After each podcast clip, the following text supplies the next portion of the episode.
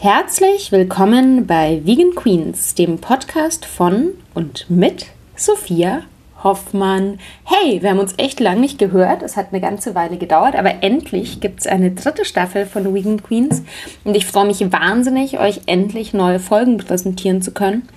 Ich habe ganz tolle Frauen getroffen und die nächsten Wochen geht es geballt damit los. Und die ersten zwei Folgen habe ich in New York aufgenommen. Ihr habt es vielleicht mitbekommen. Ich war Anfang März in New York. Genauer gesagt war ich am Internationalen Frauentag eingeladen, in New York zu kochen, in der sehr renommierten James Beard Foundation. Das ist wirklich in den USA gleichzusetzen mit Gourmillot und Guide Michelin, also wirklich ähm, was ganz Honoriges. Und eingeladen wurde ich, äh, als Köchin teilzunehmen oder mitzukochen an diesem Dinner von der Organisation Women's Chefs and Restaurateurs, äh, VCR heißen die kurz. Die haben sich in den 1990er Jahren gegründet und sind in den USA tätig, um eben Frauen in der Gastronomie zu unterstützen, fortzubilden, zu vernetzen und so weiter. Und ähm, das war natürlich eine totale Überraschung, da eingeladen zu werden. Es war eine unfassbar tolle Erfahrung, sowohl professionell beruflich, dieses Dinner ähm, servieren und zusammenstellen zu dürfen mit den anderen Köchinnen. Äh, tolle Gäste, wir hatten ausverkauftes Haus, wir, war, wir hatten 85 Gäste. Also es war wirklich ein einmaliges Erlebnis. Ich habe da auf meinem Blog auch schon drüber geschrieben. Und ich habe im Zuge äh, dieser Reise zwei der Köchinnen, mit denen ich da gekocht habe, auch für den Podcast interviewt. Und los geht's mit Peggy Chan. Die ist aus Hongkong angereist. Die betreibt dort ein Restaurant, das heißt Grassroots Pantry. Und darüber sprechen wir gleich in unserem Gespräch. Es geht auf Englisch weiter und nur kurze Anmerkung.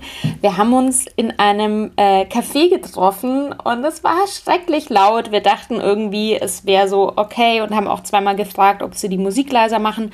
Haben sie natürlich nicht gemacht. Ihr hört im Hintergrund ein bisschen Panflötengedödel. Es war nicht zu verhindern, aber ich hoffe, dass es euch inhaltlich wirklich trotzdem so gut gefällt, dass ihr es genießen könnt und los geht's. Guten Appetit! Appetit. I always believe that you don't have to rush through things. Um, and even in the way that it's taught me to make business decisions, sometimes people are offered a lot of things and are offered a lot of opportunities, but for the most part, I say no to about 80% of things that get thrown at me. And, and I think it's important to really know instinctively what you want and what you want out of it um, rather than have other people tell you what you want.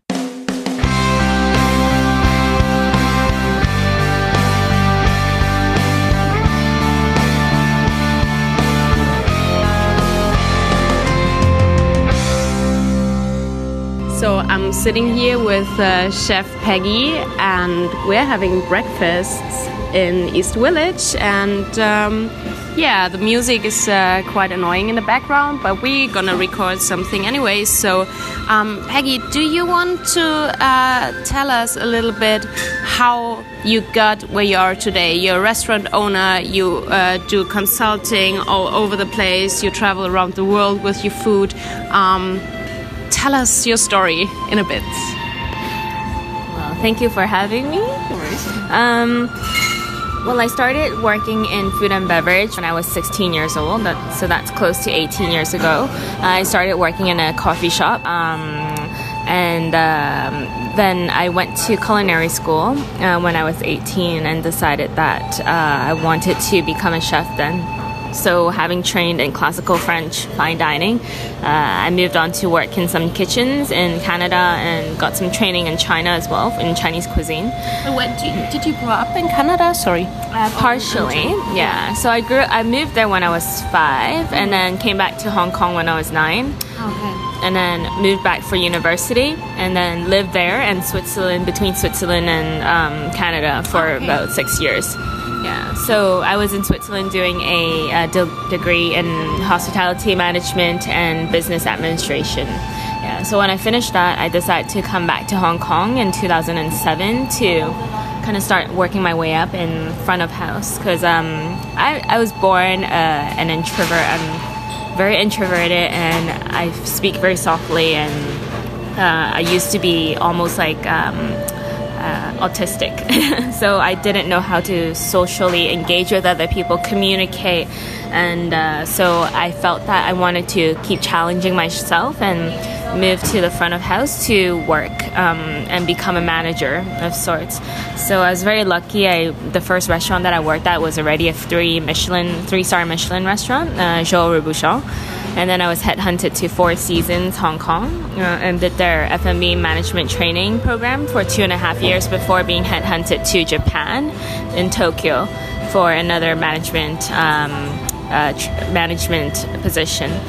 So in, be- in between this time, um, when I was 16 as well, um, I had gone through a little bit of a depression phase. So that's how I kind of um, started becoming more aware of what suffering was and and understanding human suffering and suffering of others and so when I had I went to a road trip like a school trip in China and visited some farms and saw cows and realized like why are we eating live animals? Why are we eating animals that are breathing and living and have babies just like us? So i decided that then and there i would stop eating cows.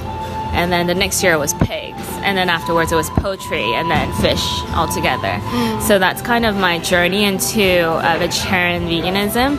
I'm not fully 100% vegan. I still eat a bit of cheese uh, you know and a bit of free range eggs um, so yeah, that's kind of how it started. Um, so this was um, really sparked an interest in me, and after university, no, sorry, after cooking school, um, I read an article on Gourmet magazine that highlighted the issues of uh, GMOs and Monsanto. And so back then, you didn't have high speed internet or anything like that. So we, I did a lot of research through books, through articles, through guerrilla films on uh, sustainable agriculture, on factory farming, on how farmers are treated, how animals are treated, and that's when I decided that being very being someone that is very much like if I sense that something is wrong, I feel like it's my my responsibility to right the wrongs. Then I decided then and there that I wanted to use my career um, as a platform to raise awareness in what's going on with our food system. So that's how uh, I had the courage to kind of start Grassroots Pantry in 2011, opened in 2012 and um, to kind of give the our community a platform to understand uh, where our food comes from. That that sounds amazing, and um, so basically you overcame your shyness in the end. we could uh, agree on that. Um, yeah, so you, ha you had you have your restaurant um, since a few years. You, you already told me before you you also moved location in the meantime.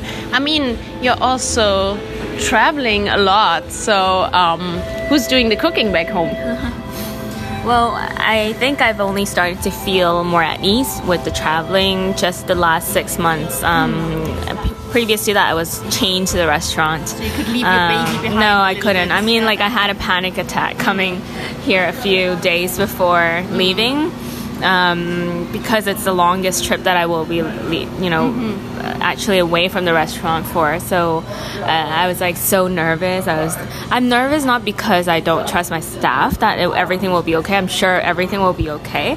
But I, I get nervous because you have this like mother instinct of like that nurturing instinct, as in like you don't want to leave your kids, you know, Yeah, uh, uh. when they're going through like a hard day. You want to be there to like you know take care of them. So it's just really that. Um, but I know that I need to let them grow, you know. So who's doing the cooking? Um, I'm very lucky to have really good staff, and my right hand, who's um, my head chef, Anil, he's been with me for six years since I opened the first okay, location. yeah, yeah, yeah. So I I trust his quality. Yeah. Yeah, uh, nice. So um, yeah, let's let's maybe first talk about. I mean, now we are here in New York. Um, we're gonna cook together tomorrow at the James Beard House, which is amazing.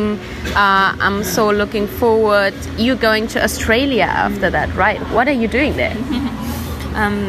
So uh, very exciting. We were invited by the Melbourne Food and Wine Festival to go and speak on a panel, on a sustainability panel, with um, like-minded um, but very different um, routes in food and industry with like-minded people Um, so Janice Leung, who started the first farmers market in Hong Kong, um, she's one of my good friends, and then uh, Chris Ying, who's um, the founder of Lucky Peach, um, and also Zero Food Print.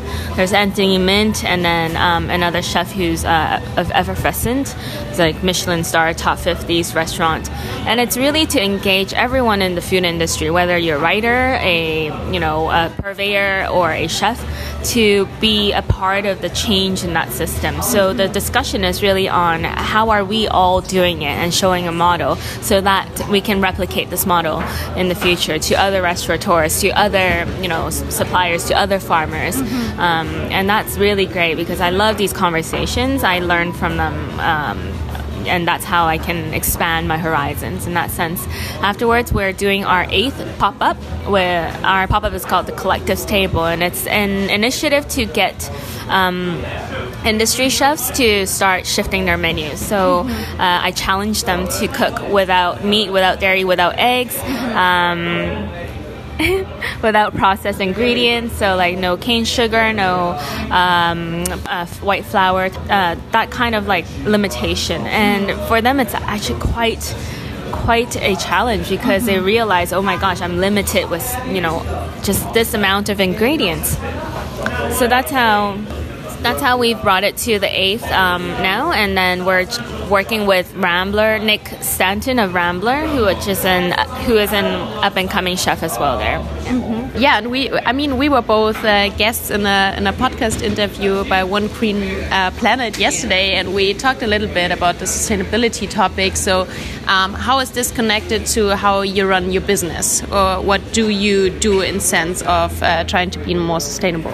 I, I really think that if you're in this realm of restaur- restaurateuring, as in you're opening restaurants that focuses on vegan, vegetarian, plant-based, whatever it is, there's no way that you cannot involve everything else around you to be practicing the same ethos. So uh, everything from you know where we source our packaging, everything has to be compostable, biodegradable, uh, made of plants rather than actual plastic. Um, so we're plastic free.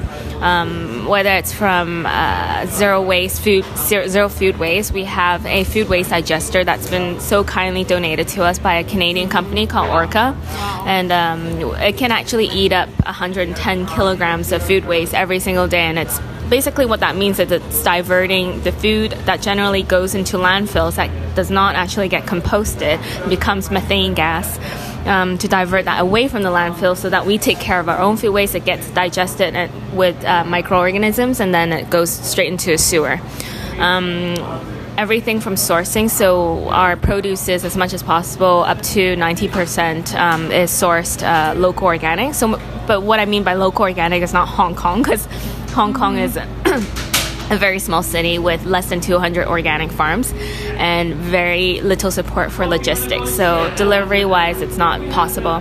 So we also use a lot of farms. yeah, like uh, the outskirts of China. So we do source from Yunnan farms. We source from Guangdong farms. They're all certified organic, and we can trust the sources.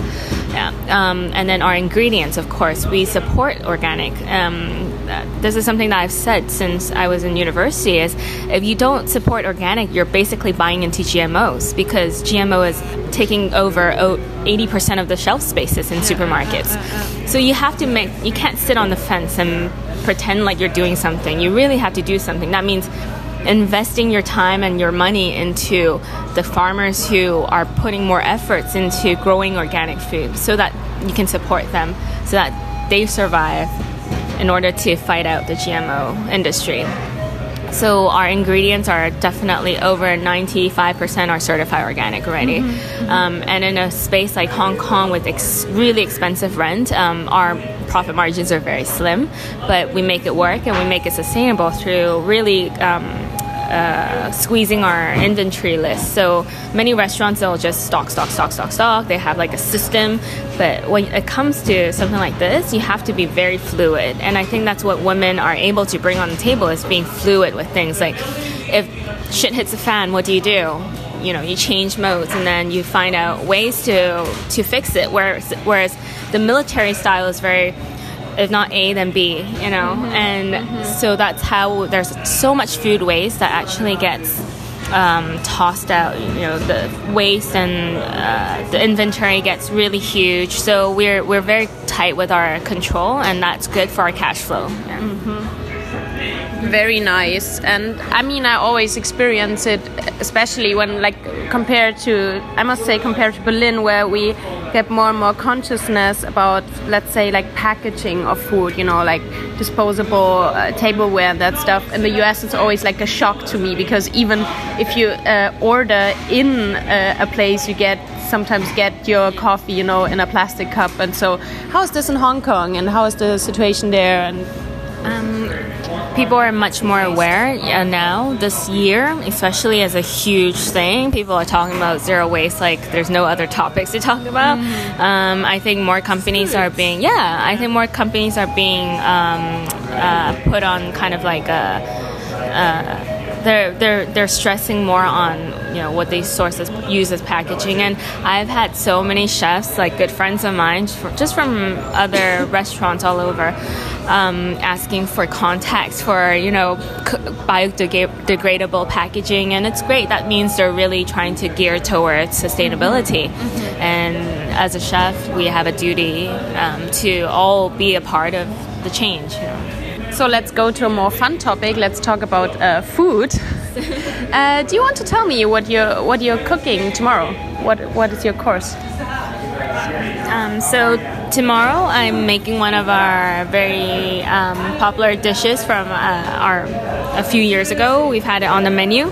It's a Vietnamese yellow curry, and actually, uh, my my mom used to taught me how to make uh, Vietnamese curry when I was like a child, like I think eight years old.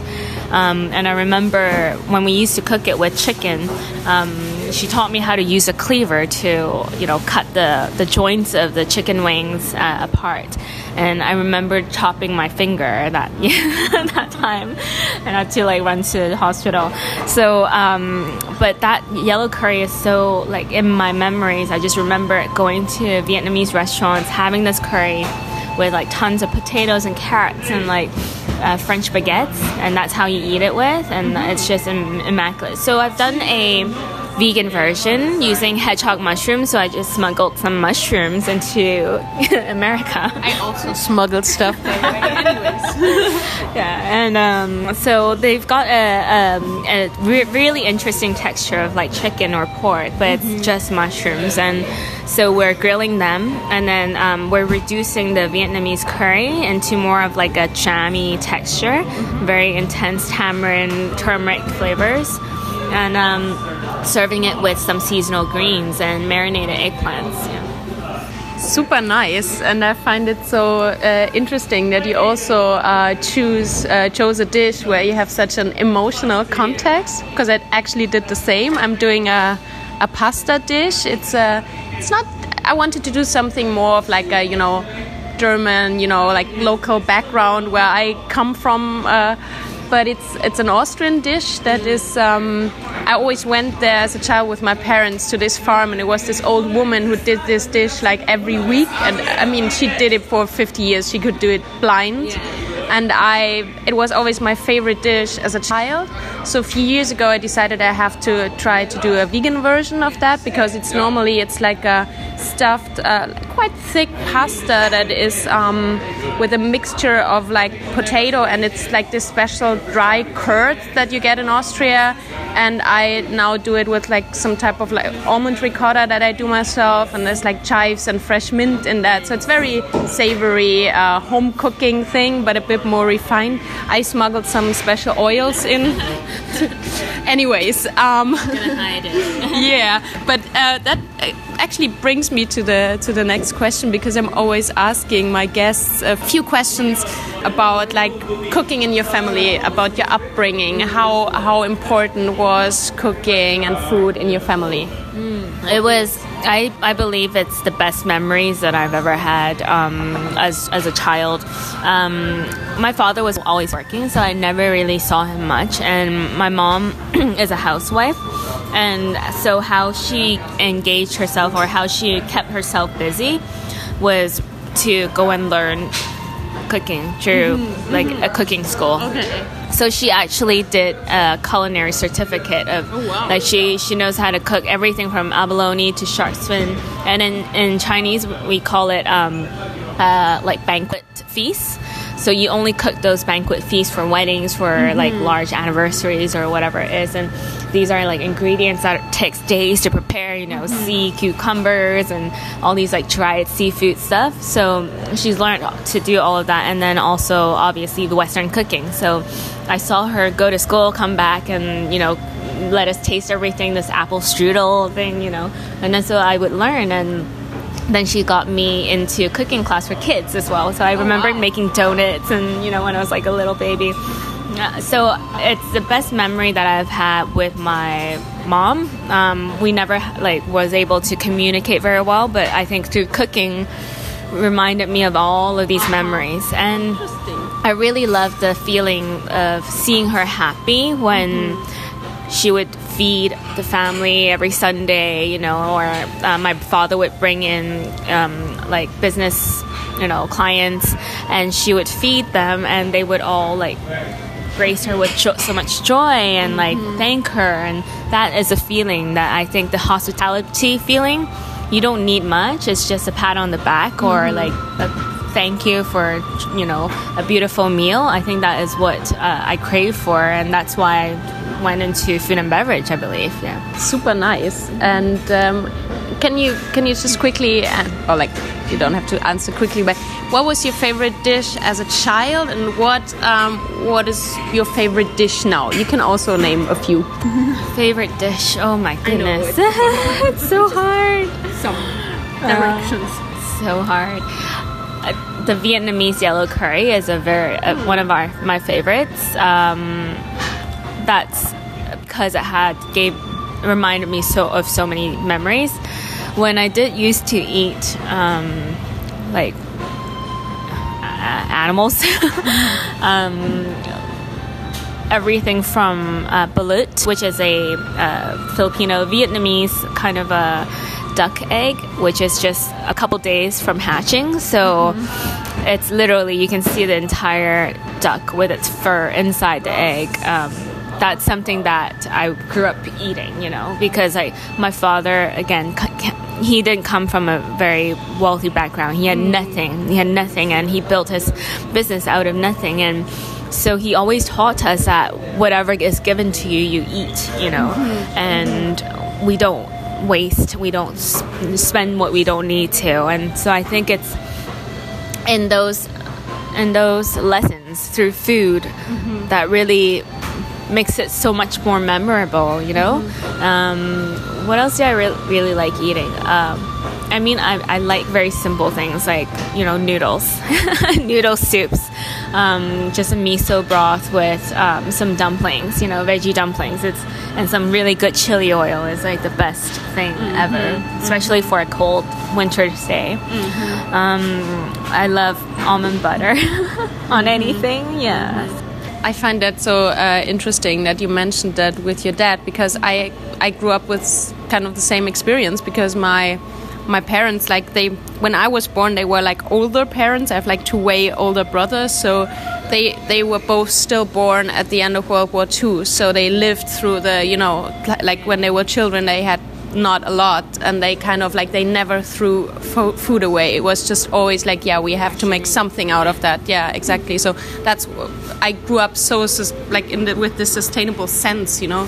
So I, I i only got aware that it's not like that for everybody like in the last 10 years or something because it was so normal to me to just yeah you don't you make something out of everything and you don't throw things away um, one more question, uh, two more questions actually, and then we're done. Um, what fruit would you be if you would be a fruit? Oh my goodness. These are hard questions. I know. what fruit would I be? Um, Looking at the breakfast bowl. no, it would be an Asian fruit for sure. Yeah. Something like uh, maybe something like a jackfruit. Yeah. Which is quite surprising because by the looks of it, it doesn't ta look so, you know, tasty, but it's so sweet and fragrant. maybe that, and um, yeah. yeah, yeah, it's interesting. I just I just had a fresh jackfruit for the first time last year because you don't really get it in Europe. And I only knew, you know, like the, the other way, like to use it savory, uh, like in a tin, and it's so different if you try it. It's always like vanilla. T- yeah, yeah, yeah, yeah, yeah, it's super nice. So one last question. Oh, this one. Okay, so two more questions. Anyways, um, what is always in your fridge? Almond butter. almond, yeah, that's easy. Almond butter. We have chickpea miso all the time. Um, we have some kind of vegan cheese um, in the fridge. Um, noodles. Yeah, some fresh form of ramen or pasta, and uh, yeah, that's it. So the really final question would be: Do you have like a um, I don't know, like a mantra or something that you hold on to, you know, or like a life motto, kind of? Well, I have one that's tattooed on me. Yeah. Um, it's Festina Lente, which is in uh, in Latin. It's Festina Lente, and it means make haste slowly or hasten slowly. So um, basically, it's my spirit animal is a tortoise, and I always believe that you don't have to rush through things. Um, and even in the way that it's taught me to make business decisions, sometimes people are offered a lot of things and are offered a lot of opportunities, but for the most part, I say no to about 80% of things that get thrown at me. And, and I think it's important to really know instinctively what you want and what you want out of it um, rather than have other people tell you what you want and you know um, so make haste slowly is basically to to uh, move with purpose and do things with purpose but slowly slowly but surely. It's like the story of the the fable of the rat uh, the hare and the tortoise. Yeah. So the hare just runs through and races through the tracks and then ends up getting too comfortable, sleeps under a tree, and then the tortoise uh, moves ahead of the hare and wins the race. It's because it's better to just move with care and cautiousness rather than just rushing through life. You know what? That's I find that actually super inspiring because um, I'm a very impatient person and I sometimes really have problems with that and I have to calm myself down a lot of times because I sometimes feel everything has to happen overnight. But um, yeah, so I can nothing to add to that. Um, um, I'm looking forward to cook with you tomorrow and thank you so much for your time. Thank you so much, Sophia. Thank you.